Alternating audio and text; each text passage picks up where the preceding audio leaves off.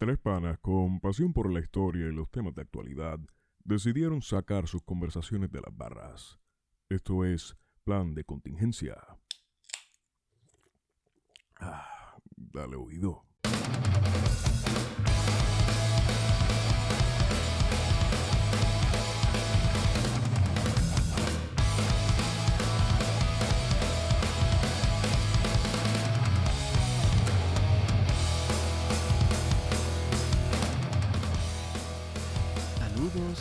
Todos los podcast escuchas. Suena bien falsa esa voz.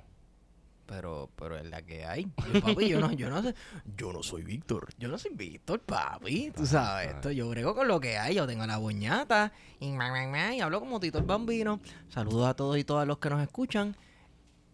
Este que les habla es Esteban Gómez y este es su podcast preferido, Plan de Contingencia. Me acompaña Héctor Iván Arroyo Sierra Yo, yeah, no. Y Guarionex Padilla Martí. Saludos a todos y a todas. Esta semana comenzó. y, y, ah, el, y al Kradic, porque esta semana comenzó y yo pensé que estaba como que había viajado por el tiempo a los 70. De, de momento te salieron Bell Bottom. Sí, Y apestabas a Baron Dandy. bueno, apestaba. No sé a qué, pero apestaba. ape- apesto. Baron Dandy, el perfume ese que apesta. Ah, un dandy. Eh, Que lo que hace es espantarle un mosquito. ¿Por, qué, por qué digo que la semana parece que estamos en los 70? Porque... ¿Qué pasó? El, el carpeteo está de moda. Nosotros hemos hablado en este podcast muchas ocasiones que la policía se está dedicando con su oficina del CRADIC a carpetear cibernéticamente. Lo que es el Kradic para refrescarle la mente a la gente. El CRADIC son las siglas de una... Ay, ¿cómo, cuál es, con ¿Qué significan las siglas de Voy para allá, CRADIC? voy para allá, Que a voy mí para se me olvida, una longaniza. Centro de Recopilación, Análisis y Diseminación de... Deja que dar el download todavía. No me está abriendo la página. Es que la, la policía tiene un tremendo servidor. ¿Qué está en Plaza Las Américas? Debe estar debajo de la fuente. Sí, exacto, exacto. Fuentes confiables. Entonces, Espérate, está, está subiendo. Ah, subió. Centro de Recopilación, Análisis y Diseminación de Inteligencia Criminal de la Policía de Puerto Rico. que no es nada más que la policía de Puerto Rico y el gobierno de Puerto Rico eh, carpeteando legalmente, ¿no? Sí. Porque eh, sabes que al final de los 80 y al principio de los 90, pues explotó esta cuestión de, la, de las carpetas eh, y Se explotó que se hizo público la se hizo existencia público, de de- esa- sí, explotó Se tenía sospecha y después de una investigación de David Noriega, este, con la colaboración de quien era ayudante de él, este, Denis Márquez, entre otros compañeros, lograron presionar ah, públicamente para, se- para que se reconociera que el gobierno de Puerto Rico había mantenido o tenía ficheros, ¿no? Una recopilación de información de, de independentistas, que incluía la vigilancia, fotografía, etcétera, de todo lo que hacían. Hasta que finalmente, Y que sobrepasa eso también. que sobrepasa eso, ¿verdad? Porque hay hasta videos, hay eh, Recibos de compra. recibos de compra, pero no solamente eso, que se utilizó las instituciones públicas para incidir en, en el empleo de estos independentistas, ¿no? De criminalizarlos, todo el aparato del Estado completo al servicio para reprimir a los independentistas con distintos métodos. A todo el que nos está escuchando, yo le urjo que visiten el Archivo General de Puerto Rico y que pidan una carpeta, o sea, y que consulten una de las carpetas. Este es bien interesante la metodología que utilizaba la policía y es bien interesante como también ver que las autoridades de este país en esos documentos a veces hasta mentían burdamente, o sea, hay cosas que se nota a leguas que son pende o sea, son pendejerías, son mentiras. Y también en la Oficina de Servicios Legislativos está el archivo de las carpetas del FBI. Del FBI. Exacto. Eh, que básicamente hacían lo mismo. Hasta se carpeteaban entre ellos. Sí. Si la gente todavía no sabe eh, o no se puede, no puede imaginarse cómo era este asunto del carpeteo, hay una película que no tiene nada que ver con Puerto Rico, pero que Hermosa, estábamos hablando esta semana. Sí. Tiene que ver con la Alemania del Este y se llama The Life of Other o La Sí. vida de otros, en la que un oficial alemán se Del dedica Stasi. del Stasi se dedica a vigilar a un escritor eh, porque cuestionaban su lealtad al Partido Comunista. Y a partir de ahí, pues hay todos unos sucesos en la película. Está en Netflix, la pueden ver, muy buena. Eh, que El- más o menos El es crítico de relacionado. cine Guarionex. Sí. Sí, recomendación de Warionet. No, no, no, pero la- yo, yo vi la película y es una película preciosa y triste. Sí, es un drama, un thriller, ¿no? Sí, es un dramón. Está, está cañón. Este, pero sí, este, el, el gobierno finalmente hizo pública estas carpetas, reconoció, entre comillas, que estuvo manteniendo eh, archivos de personas, pero esa práctica realmente se eliminó, pues la respuesta es no. Siempre se, de- Ujú. se cuestionó de que a pesar de que se reconoció que se mantenía un carpeteo a sujetos, eh, sabemos que se ha mantenido esta práctica hasta hoy. Sucede que en 2017, durante el proceso huelgario, eh, en una manifestación en la Administración Central se entró a una reunión de, de la Junta de Gobierno y a partir de ahí hay todo un proceso legal eh, en el que el Departamento de Justicia intenta eh, criminalizar a unos compañeros y compañeras y se sale a reducir que hay una investigación y que se tuvo acceso a las cuentas de varios medios de comunicación y de, de expresión ¿no? de los movimientos estudiantiles. Entre ellos, el periódico Diálogo, el, el desaparecido periódico Diálogo de la Universidad de Puerto Rico, eh, Pulso Estudiantil, que es un colectivo eh, periodístico de estudiantes de la Universidad de Puerto Rico, sí. eh, que en algún momento estuvo vinculado al Consejo General de Estudiantes de Río Piedra. Y el Centro de Información Estudiantil, que era un, un medio que Centro de Comunicación. respondía... ¿Ah? Centro de Comunicación, el. Centro de Comunicación Estudiantil que respondía al movimiento estudiantil de Río Piedras. Y no solamente a esas tres entidades, sino que a través de esas tres entidades carpetearon a montones de personas. Y ahí sabemos que varias de esas personas que estuvieron relacionadas a estos medios, que tuvieron acceso, también fueron intervenidas sus cuentas bancarias. Hubo un monitoreo constante a sus movimientos, qué hacían, con quién se comunicaban, a dónde iban. Y a eso hay que sumarle las denuncias que se hicieron de personas como Iván Bar, que estuvo semanas eh, dando vueltas por Río Piedra y secuestrando estudiantes. Eso pasó El primero de mayo.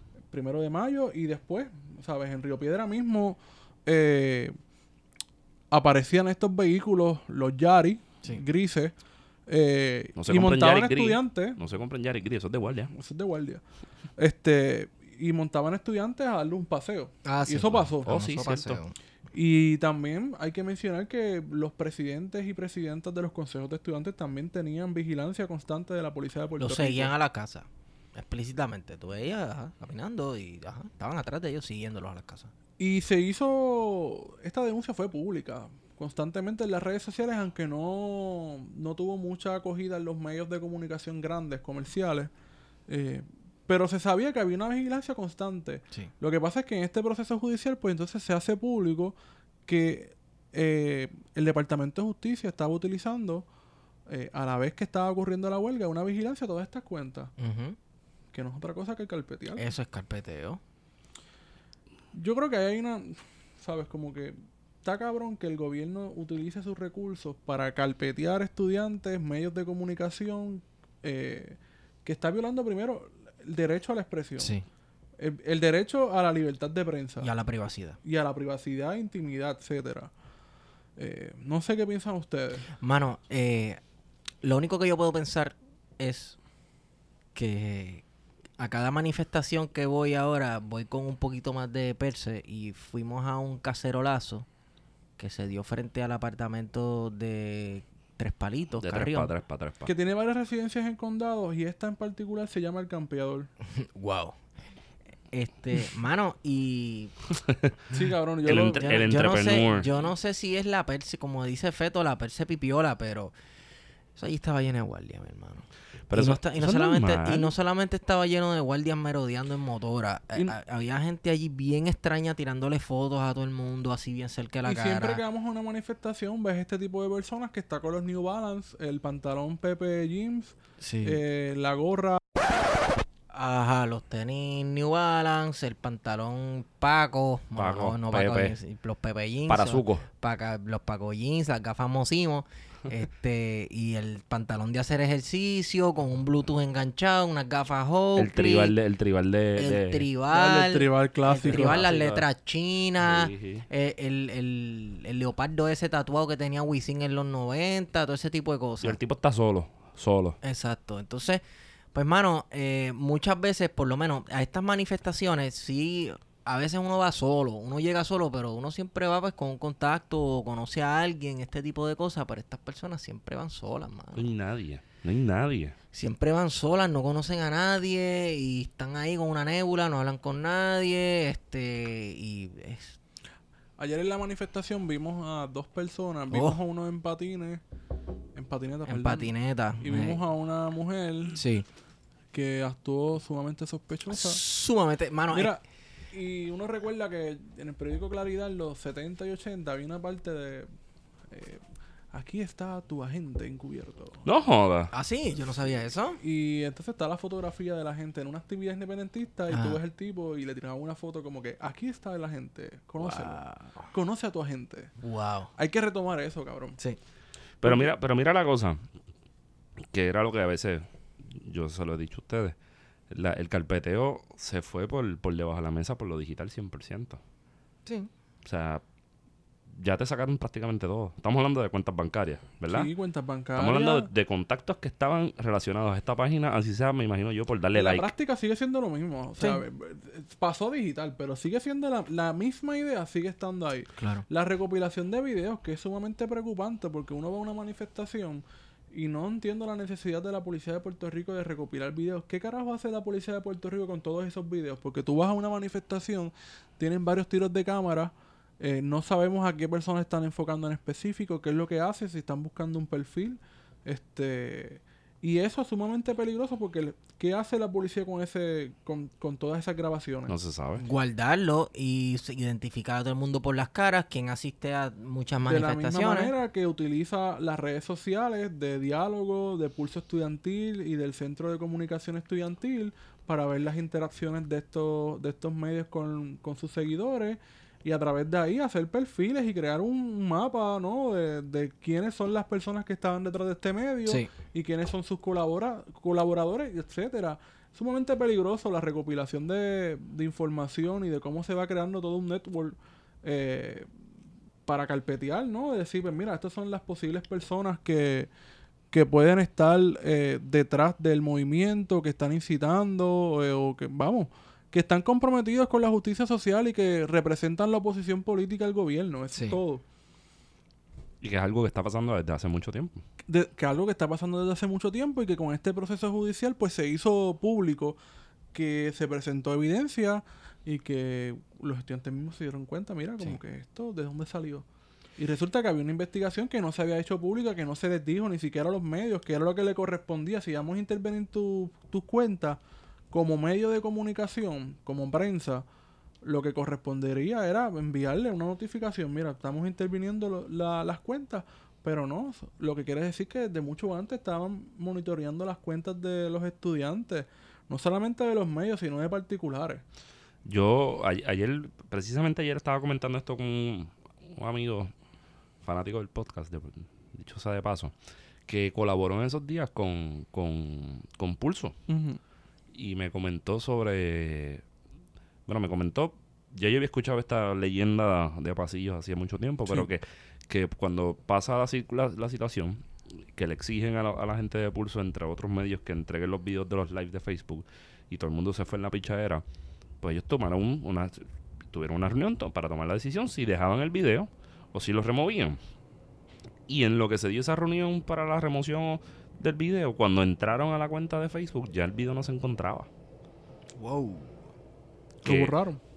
Que lo lo, descargaron y que lo- lo descargaron lo más seguro desde el otro lado, con el permiso del tribunal y con, Facebook, naturalmente, la colaboración. Sí. con la colaboración de Facebook. Y entonces lo borraron y se quedaron con eso como evidencia. Y eso es bien peligroso, porque si está pasando con esto, no sabemos con cuánta gente individual se está haciendo esto. Claro, porque entonces sabemos lo de los medios, pero entonces no sabemos a los particulares, ¿desde cuándo se está investigando, monitoreando las redes Eso yo te- sociales? Eso yo te apuesto que tienen carpeteo hasta de MySpace, mi hermano. Sí, Sí. sí. Sí, fácil. Y, y MySpace es súper fácil. Coño, y estaría cool que si esa gente está haciendo eso, que me devuelvan varios de los memes que yo no encuentro que eran buenos. Para, la, para la época electoral, yo perdí varios, mano. Por esa mierda de no saber hacer los backups. Pero, Mira, encima de eso, por eso yo me siento en los 70.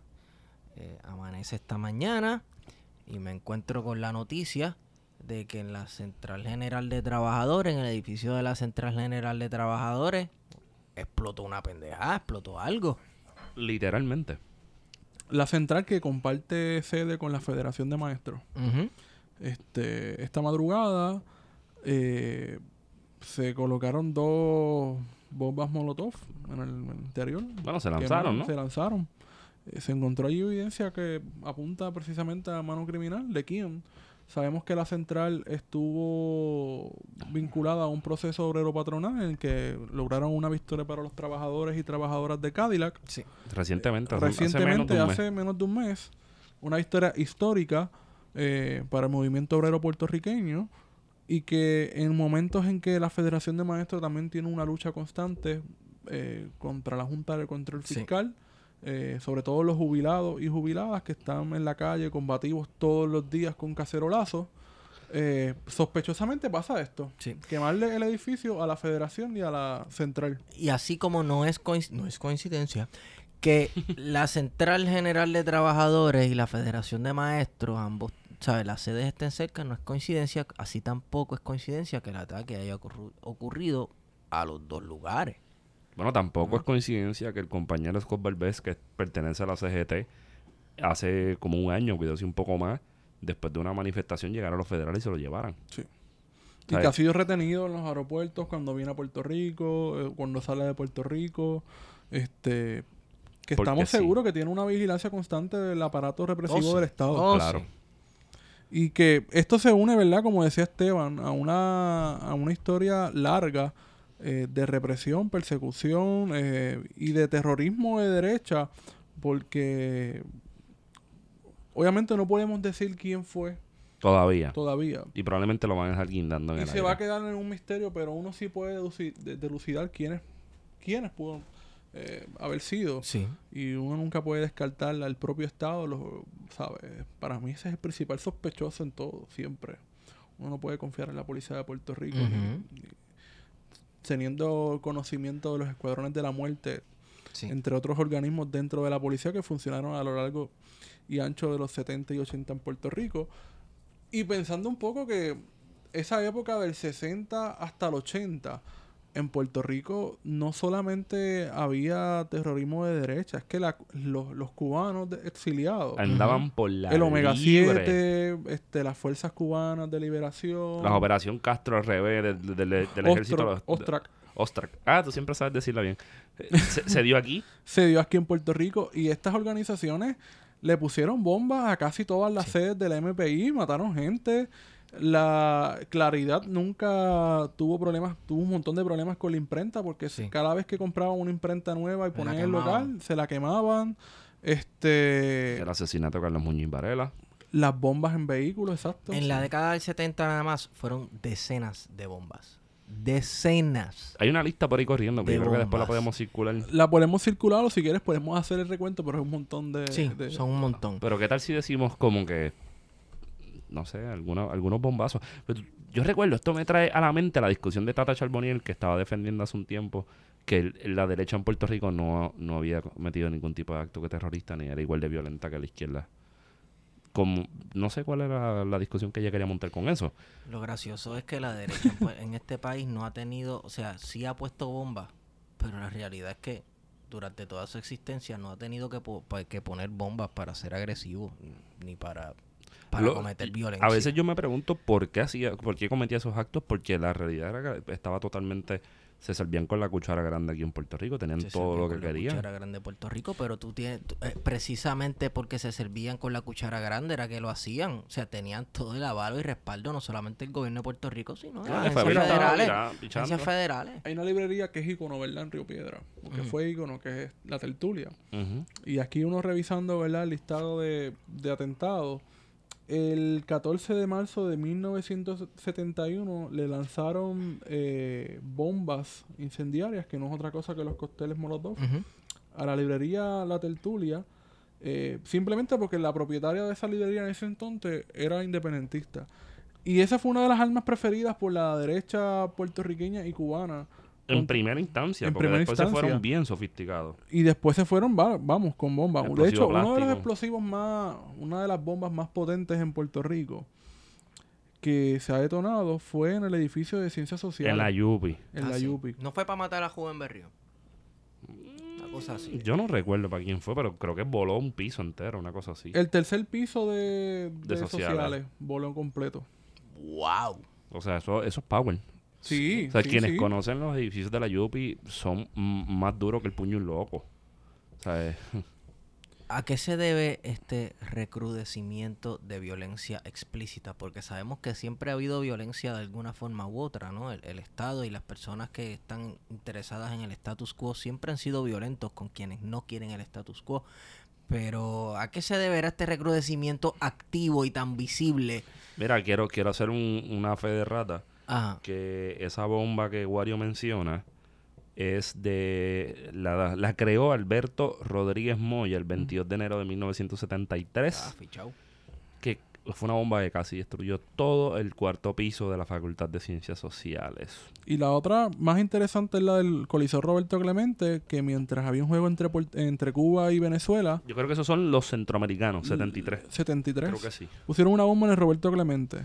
Este, que fueron una bomba también fuerte. Y, y, Eh. y un sitio donde no iba a pasarle nada a nadie, porque yo me imagino que en ese juego no había 10.000, 12.000 personas. Correcto. Pero mira, hay que pensar, ¿verdad? De, de todas estas perlitas como Edison Miles Ala- Aldarondo, Freddy Valentín, Grados Ne- eh, Nav- Navedo, Sí. esos hombres de Ilustres, Estado, ilustres. ilustres, Ilustre. Eh, que todavía por ahí, si se mueve, si se mueve Edison Miles Aldarondo, Bajan la, bajan la, hay que la bajar bandera, la bandera y, no, es que fue un gran eh, puertorriqueño que supo poner las diferencias y Sí, sí. Eso lo diría Johnny Méndez. eso lo diría un mamado como Johnny en todo en total desconocimiento porque esta gente parece que nació ayer Sí. Este, bueno, como Nicolás no era que se murió y olvídate que eso era un hombre de Estado. Esa por eso mismo le estoy diciendo Pero uno tiene que pensar que la creación del Departamento de Seguridad Pública no se dio de la nada y esto también lo hemos discutido un montón de veces aquí cuando llega eh, Héctor Pesquera. Eh, se da en un contexto en el que se sabía que la situación económica y social estaba o está, ¿verdad? En, en un límite Sí. y que iba a llevar precisamente a la, a la confrontación, ¿no? A, la- a- a lo que eventualmente puede ser hasta una revolución social, no sabemos. Eh, y que se ha militarizado la policía de Puerto Rico a pesar de estar bajo una supuesta reforma policíaca. Eh, sabemos que la policía de Puerto Rico se comportó en el verano del 19 como si fuese el ejército Sí. del gobernador. Sí, sí, sí. Eh, y lo volverá a hacer. Nuevamente, si hay más protestas, lo volverá a hacer. Y Y- no les va a importar un carajo porque los policías están para eso están para eso. Los policías no son trabajadores, no son obreros. Por eso me encojona ir a una manifestación y que empiezan a corear. Únete, únete. "Pu- Tú también eres obrero. No, los policías no son obreros. Punto. Son el instrumento que tiene la clase dominante para hacer cumplir sus leyes. Eso es todo. Sí. claro Si no lo puedes entender, pues no sé. Si no lo puedes entender, eh, recomiendo una lectura de Luis Althusser, de Aparato Otros Represivo. represivos del No hay algo Estado. más, más fácil. claro Tucson Althusser es fácil. es bien fácil Es fácil. Aparatos represivos ideológicos del Estado está en PDF por internet y, y, porque Tucson es una vedette eh, y lea. No está en y habichuela. Está. en carne frita con carne tostones frita. está- con tostones. exacto, exacto. Está en lo main. Este, mano, y es fácil de entender ese libro y muestra y explica ciertos comportamientos del Estado y cómo el Estado profundiza demasiado a, a, a Marx. Sí. Porque Marx es el primero que Claro, empieza la a- gente, a el montar marxismo eso. se ha basado precisamente en utilizar a Marx como principio Y y, a partir de ahí empezar a, Sí. a teorizar, ¿no? Como quien dice, notas al cárcel. A, Sí, a Marx. apéndices. Apéndices. Exacto. Pues eso, eso es, es interesante, mano. Es Bueno, triste, es es- triste es que, hay- que triste, se hayan puesto con esa puerca, porque eso es algo. cosa de gente de puerca. Históricamente el Estado ha hecho esas cosas y los poderes económicos, ¿verdad? Porque a veces es el Estado activamente haciéndolo, a veces son gente con intereses económicos. O vinculados con el, por ejemplo, lo- la derecha cubana en Puerto Rico, sabemos que actuó con la vista larga del gobierno estatal y federal. Sí, claro. Este, por ejemplo, esta semana se cumplía aniversario de uno de los primeros atentados en- a un avión. Ah, sí, ¿Y saben dónde fue? Fue en el Caribe. Sí, fue fue en el a un vuelo de cubana de aviación. sí. Eso que vino posada. Carriles y el otro cabrón que se me escapa el nombre, que están, estaban, murieron impunes los Sí, dos. sí. Eh, en- con, es- eh, con el exilio en, en Estados Unidos y luego estuvieron por Centroamérica, con donde estaban las dictaduras, en- con Somoza, exiliados, mientras volaron literalmente un avión completo con todos sus pasajeros. Sí. Sí. Eh, y ese es uno de los primeros eh, ataques terroristas que se conocen a un, a un avión. Eh, y Posada Carriles seguramente también estuvo relacionado con muchos ataques en Puerto Rico. Claro. Cuando mataron, aquí. por ejemplo, al embajador, al, al cónsul eh, chileno en Puerto Rico. ¿Lo mataron? No. Al embajador de, de Estados Unidos en, en, en Chile. Ah, en- no, en no, Estados sí, Unidos. sí, porque yo sé de una situación de, de que, que pasó con un cónsul chileno, pero terminó, esa persona terminó en cárcel, que era pues de este lado, que era el, el pintor Pablo Marcano. Ah, Sí, pero eso es distinto. Ahí fue como que me tranqué, fue como que, no sé. Sí, sí, no era el embajador. Pero así hay un montón de, de casos. La lista es bien larga. Claro, Ahí Sí. está bien larga. claro. Pero, ¿sabes? Mano, ¿qué, ¿qué va a pasar? Porque cuando el Estado recrudece en violencia, históricamente en Puerto Rico, los movimientos obreros, o bueno, no voy a decir los movimientos obreros, sino gente que se identifica con estos movimientos obreros, deciden también, bueno, pues entonces vamos. Si, Bueno, si una la, cuestión- si la avispa nos pica, vamos ¿Por a qué picar para atrás. recrudece el Estado la represión contra la ciudadanía Por- y hace alarde de tener toda esta teatralidad del Estado y de su poder? Poder está débil. de mierda. caqui, porque tan está caqui, débil, ¿verdad? Pero no solamente porque está débil, sino que lo que viene por ahí no está fácil. Estas Ajá. reformas a las pensiones de los empleados públicos y todo lo que falta todavía de, entre comillas, estabilizar los planes fiscales, Ujú. ¿verdad? Va a costarle al- mucho sufrimiento al país. Sí. Y saben que la respuesta va a estar en la calle. Sí, Como hicimos en verano, va a haber respuesta en Sí. la calle. sí. Y hay que meter miedo. Y hay Sí. que callar Hay que a todas darle- esas voces. Es que, que dicen que el que adelantea dos veces, ¿no? Sí. Y yo, están, yo, yo lo veo así. que Ellos están montándola. apostando, ellos están apostando a la intimidación y a, y a ¿verdad? meter miedo y a cortar la cuestión de raíz antes de que pueda Y todo esto algo se nos está escapando. Yo sé que ya es tarde, que estamos dormidos. Que la persona que dirigía el Departamento de Justicia en 2017 ujú. Es la era nada más menos que la gobernadora de Puerto Rico en estos momentos. Eso es así. Que como hemos dicho desde el principio, es una carpetera. Wanda es una carpetera. Wanda no es Ricky con taco. La, la, Eso dice Marco. Por la eso. gobernadora de Puerto Rico es una carpetera como en su Y tiempo. la nueva secretaria de Justicia llamó vándalos y dijo que hay que procesar judicialmente a todas las personas que participaron en el verano del 19. Y eso fue, y es previo. Y eso lo dijo la semana pasada. por eso, y es previo al cono- a, a que nosotros vengamos a conocer que esta gente está haciendo esta mierda. Claro. De manera que ese es el modus operandi del Departamento de Justicia. Y Que no, nos, que no nos digan vándalos. Los vándalos se quedaron con Roma.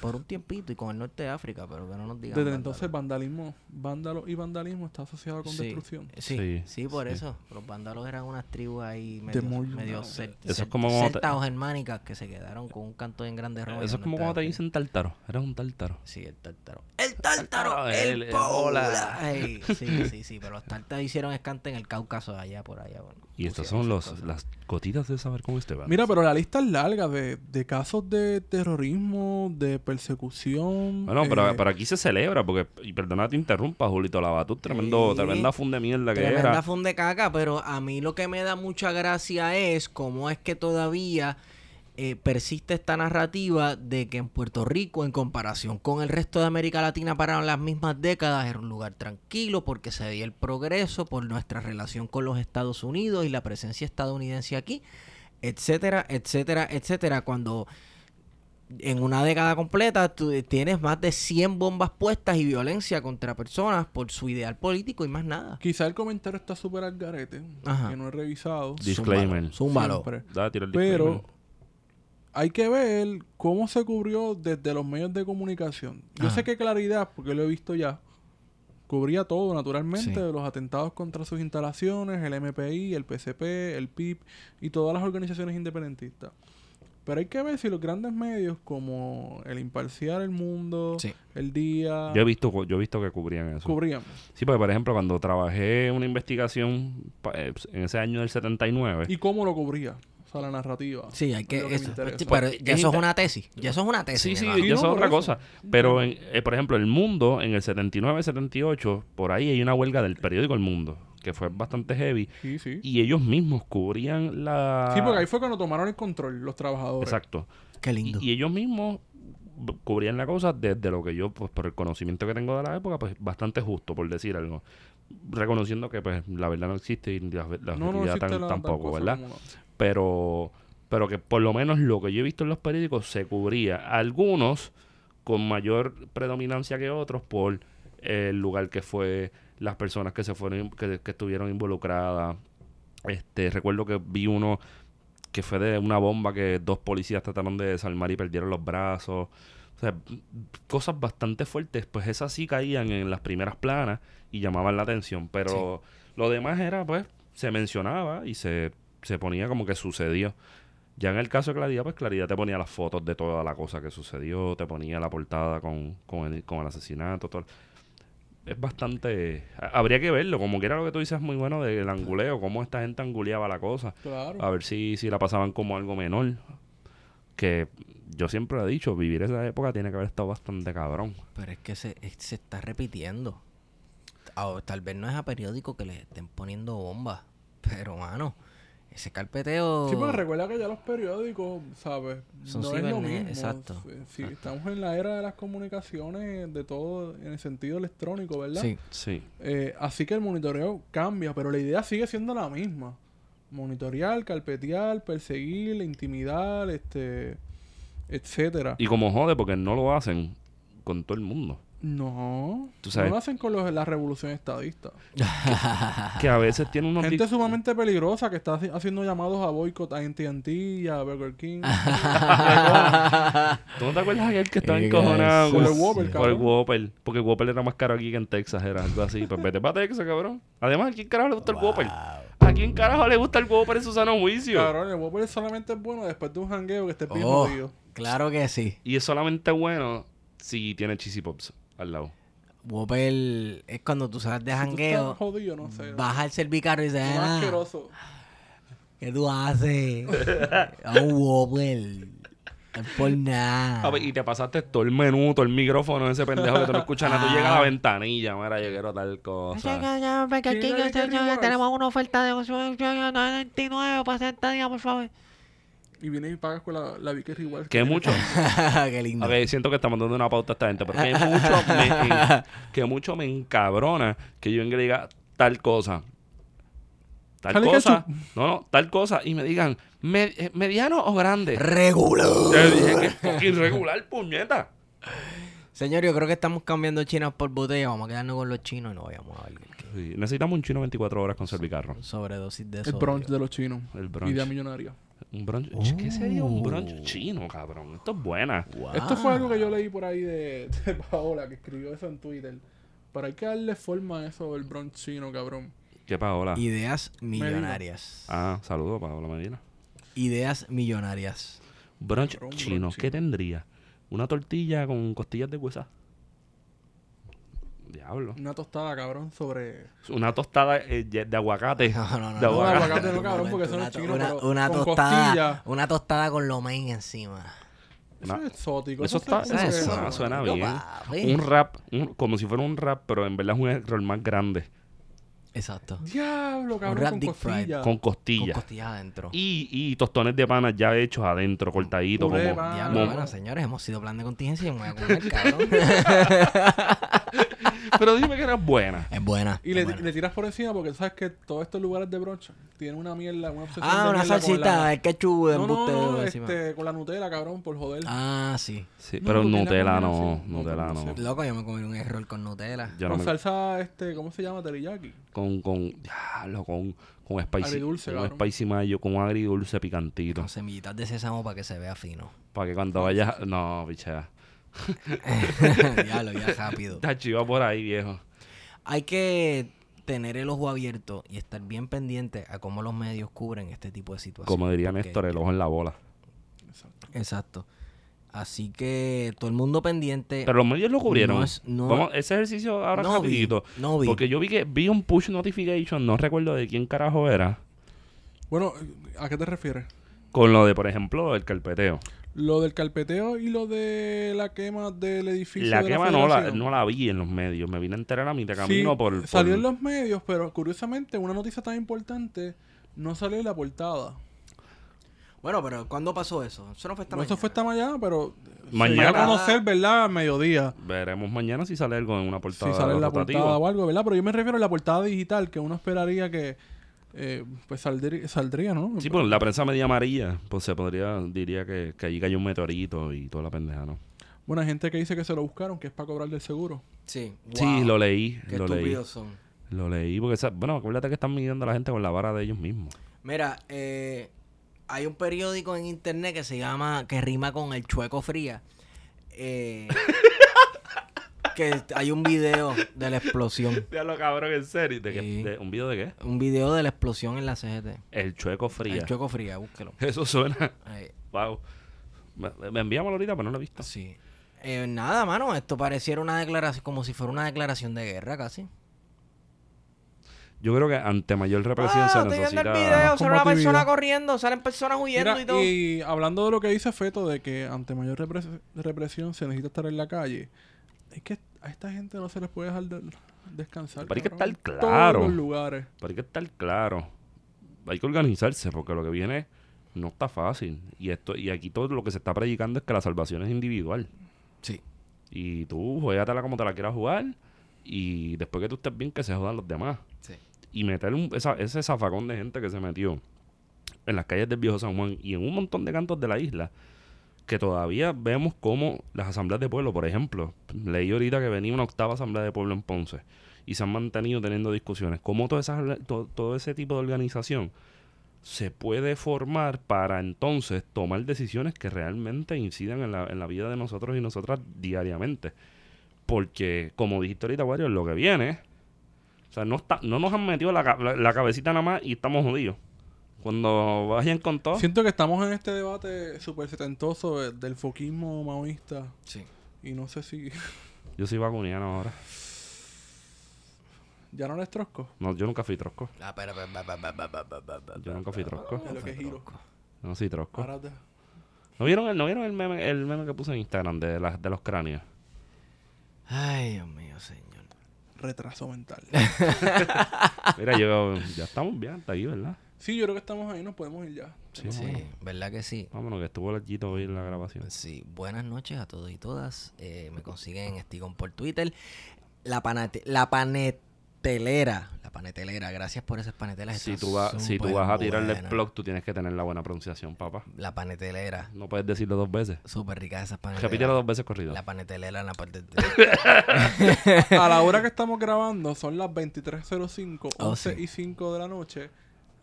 Si fuese más temprano, eso con un café baja cabrón. Oh, Y mojarlo con un café. mojarla en el café. Bueno, yo que soy un lechón, yo la cojo y la tiro en el café y la dejo cabrón. ahí, me bebo el Con la café cuchara ahí, y, pe- ¡plá! y voy pescando lo que se quede, la, la costra debajo, qué rico. Es un milagro que Wario no dijo que se la bajaba con cola champán o, o con una malta. Con una malta O a con las una 8 de la mañana, yo creo que está también bueno. Ha hecho Sí. riquísimo. Mira, pues. Nada, a ti te consiguen Estigón. a mí- Estigón por Twitter. Ahí me consiguen arroba PHTO y a este lo consiguen. Oye, vamos a dar una pausa. Candanga. Vamos a dar una pausa. Que esto, esto sigue así banal y no tiene mucha importancia antes de despedirnos. ¿Qué pasó? ¿Qué pasó con la cuenta, cabrón? Bueno, un pendejo ahí gringo, judío, Ey, nada, suave con eso. que es residente en Vieques, este, Gavinsky, el realtor, denunció Ajá. un tweet mío. Ay, Wazowski, Wazowski. Wazowski. Ya, yo no sé ni cómo carajo se llama el tipo. Pero se quejó porque. porque Se quejó porque yo dije que era un gringo pendejo. Dije la verdad. pero Diablo, entonces Twitter te apagó la cuenta por, por verdades. por dos días, cabrón, me bloquearon. Tuve que, para poder entrar a la cuenta, tuve que bloquear el cabrón. Tuve, tuviste tuve que, hacer borrar el tweet. como, Fort- como Alejandro García Padilla le dijo a Fortuño en un debate, pídele perdón. Pídele Pídele perdón, perdón. míralo, Míralo míralo. a los ojos y pídele perdón. Qué papelón. Y eh, estuve con una crisis existencial pensando crear una cuenta alterna. Cuario Candanga 51, pero no pasó. Qué lindo. Déjala por ahí. Qué lindo. Ay, Doña Miriam se volvió loca. Bueno, doña Miriam pensaba que yo estaba en Ecuador. Esto fue una broma de Carlos. Saludita a Carlito que no Este sirve. Carlito, Carlos Carlito, se puso a joder que yo estaba en Ecuador en medio de las protestas contra Lenín Moreno. Y la doña, doña Miriam empezó a llamar como cinco veces en el concierto de Andrés. Desesperada. Yo digo, mira, está todo bien, está todo eso es jodiendo, eso es un troleo de Twitter. Bueno, pues te pueden conseguir todavía en arroba Wario Candanga. Así es. ¿Sí? Y nada, te- hemos ido con ustedes. Plan de contingencia.